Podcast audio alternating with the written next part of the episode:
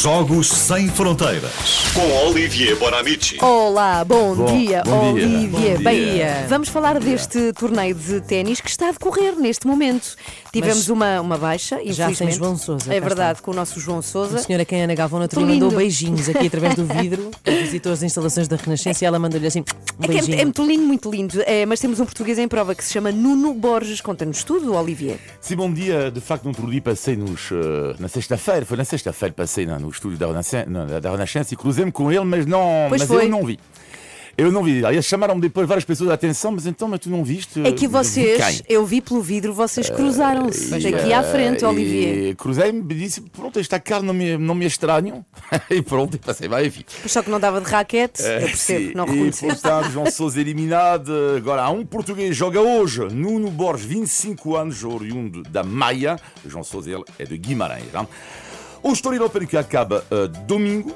Já não há bilhetes, acabou. Meia final, final, tudo esgotado. Voam. Ainda há bilhetes para o jogo de hoje, amanhã e sexta-feira, custa mais ou menos 20 a 25 euros. O Estoril Open, que é de facto o torneio de ténis mais conhecido em Portugal, nasce em 1990 e até 2014 hein, tinha lugar no Estádio Nacional do Jamora e a partir de 2015, mudança de instalação, o torneio eh, fica no Estoril, nas instalações do Clube de Ténis do Estoril. Quem é que teve a ideia Quem? deste torneio? Quem, quem, quem, quem, quem? Não fui eu. Dois homens. Dois homens. Um, bom, não sei se as pessoas conhecem em casa, mas é João Lagos, hein? amigo do ténis, eh, eh, promotor de eventos desportivos. Mas o que é interessante, o que é engraçado, é que é o nome do conselheiro dele, eh, ou seja, ele ajudou imenso eh, João Lagos para elaborar uma estratégia, para dizer, ok, nós é possível o Presidente da República, Marcelo Rebelo de Souza, eh, eles são amigos os dois. Marcelo Rebelo de Souza adora o ténis, mesmo apaixonado de ténis, e aliás é uma história incrível.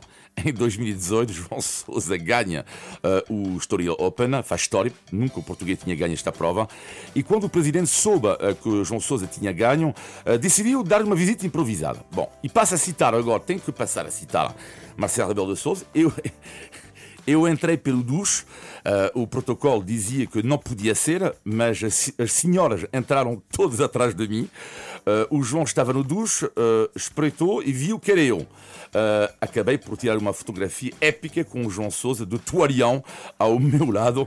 E conclusão disse o Presidente da República: nunca tinha acontecido algo assim na minha vida. Estavam umas tre- 30 pessoas enfiadas no duche.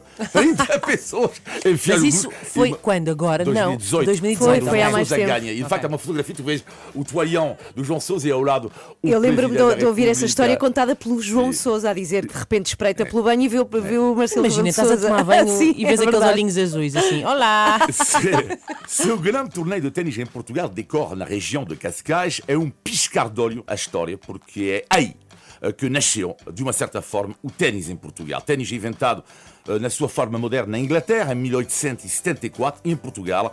A divulgação da modalidade vai ser feita por- pelo mesmo homem que divulgou o futebol. Não vou fazer um quiz, mas já falei dele aqui eh, por causa do futebol. Portanto, é o empresário Guilherme Pinto Basto. Portanto, Guilherme Pinto Basto, eh, honra seja feita ao seu nome. Foi ele que divulgou o futebol e foi ele que divulgou o ténis. Mas mais na zona de Cascais, não é? Na zona de Cascais, Vou começar exatamente. a fazer um, um glossário de Jogos Sem Fronteiras. E- é uma e- espécie de livro de apoio, que é para saber. Ah, essa eu sei! E foi ele que até foi o professor do futuro rei Dom Carlos I. Pois. O berço da modalidade, portanto, era um clube que já não existe, o Sporting Clube de Cascais, e ontem foi uma delícia em casa, no final de um passeio, por acaso nesta zona, passei nesta zona ontem, o dia todo.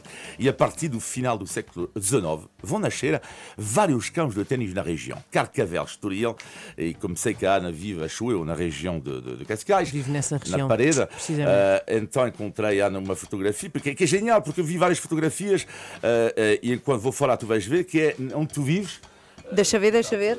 Espera aí. exatamente na parede, Ai, 1800. completamente. É, esta é uma, uma casita que fica muito perto da Marginal, o que hoje conhecemos pela Estrada Marginal. E Ah, pa- que parede de giro. 1899, um campo de ténis, e então Sim, vão nascer sim. então assim vários ah, Toma, toma lá o telefone. Isto é Toma lá, difícil, Olivier. som, som. Mensagem ali, Mas já viste, tudo em Ok. Cascais. não é? hã? É descascar. É um desporto de betinhos, não Claro é? que sim. Ah, não, não, não, não, não, não, não, não, Claro ins- que não sim. insulte o ténis. Na base, não insulte. Claro que sim. Na base, A é. ver se foram fazer campos, não na, sei. na em- base é, na base é, mas eu peço desculpa. interior, é Almada, tu em achas- Ponte de Sor. É Almada, eu Onde peço é que está um desculpa. corte de é ténis em Almada, Ponte de Sor? É Almada, peço desculpa, mas há campos de ténis. Bom, enfim. E tudo isto para dizer que no outro dia eh, fui jogar com o meu filho em Carcavelos, na terra batida. Eh, sensação magnífica. Eu, eh, eu e o meu filho parecíamos Nadal e Federer. Pagamos, pagamos a volta de 10 euros. Por isso, quando as pessoas dizem que é caro, mas é Almada. Um campo de ténis custa também a volta de 10 euros por hora. É como, se, como custa para jogar futebol ou outro qualquer. A terra batida, só para terminar, que é a terra eh, que é o amor de Rafa Nadal, vencedor de três edições de Roland Garros e que jogou uma vez no Estoril Open em 2004 e ele tinha apenas 18 anos. E é isto que faz a beleza, na minha opinião, do torneio do Estoril Open é a possibilidade um dia de dizer, não sei, mas já vi jogar no princípio da carreira Pois. um Nadal, um Djokovic, já tinham Bonamici, 18, 19 anos. qual é o maior tenista de todos os tempos? Ui. Eh, Federer. Ok, Federer. Federer. Olivier, até a próxima segunda-feira. Falamos hoje do Estoril Open, que quando fechar vai se chamar-se Estoril. Close. Claro, só pode ser, não é? Vá, bem. beijinhos, até segunda-feira, Olivier.